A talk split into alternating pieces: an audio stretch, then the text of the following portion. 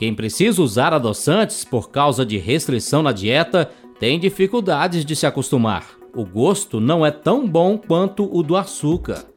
E ainda bate aquela dúvida: será que adoçantes fazem mal à saúde a ponto de provocar doenças graves como o câncer?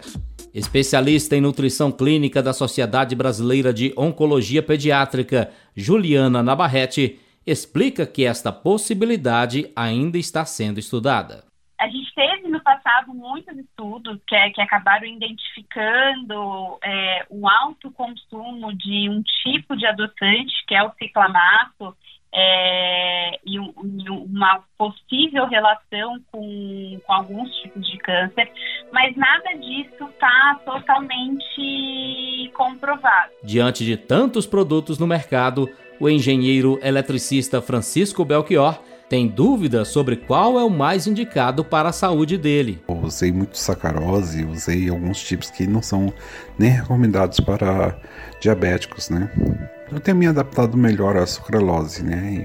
E, mesmo tomando algumas bebidas com sucralose, tenho, tenho me adaptado. Assim como em toda a nossa alimentação, o mais importante para a saúde é procurar por alimentos naturais que não foram processados, industrializados. Também é o caso dos adoçantes. A maior parte deles são produzidos quimicamente para imitar o gosto do açúcar, diferente dos adoçantes naturais feitos a partir de folhas e frutas, como esclarece a nutricionista. Estévia é uma, uma planta que em alguns locais aqui da América do Sul e ela é um adoçante natural todos os outros, quando a gente fala, ciclamato, aspartame, acetufame, eles são, é, foram adoçantes desenvolvidos é, em laboratórios para utilização na indústria, né, e depois, posteriormente, é, utilização pra, na culinária em casa. Por ser um produto natural, não há riscos para a saúde no consumo do adoçante de estévia, por exemplo. Mas e as pessoas que não conseguem se adaptar ao gosto?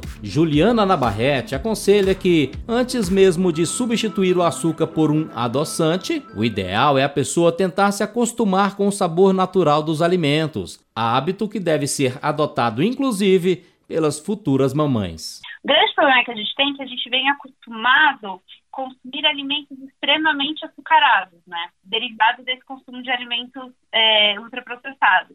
Então, o nosso paladar ele está muito acostumado com coisas doces. Preferência pelo doce, ele vem desde a gestação. Tudo que a mãe come, a criança ali fica em contato ali com a criança no líquido amniótico e acaba já criando memórias, né, memórias metabólicas e alimentares para a criança. Um outro detalhe importante: adoçantes são recomendados para pessoas com restrição ao açúcar, como os diabéticos. Segundo pesquisa divulgada pela Organização Mundial de Saúde no ano passado, não há evidências de que o uso de adoçante possa melhorar a saúde ou ajudar a perder peso. Agência Rádio Web de Brasília, Alain Barbosa.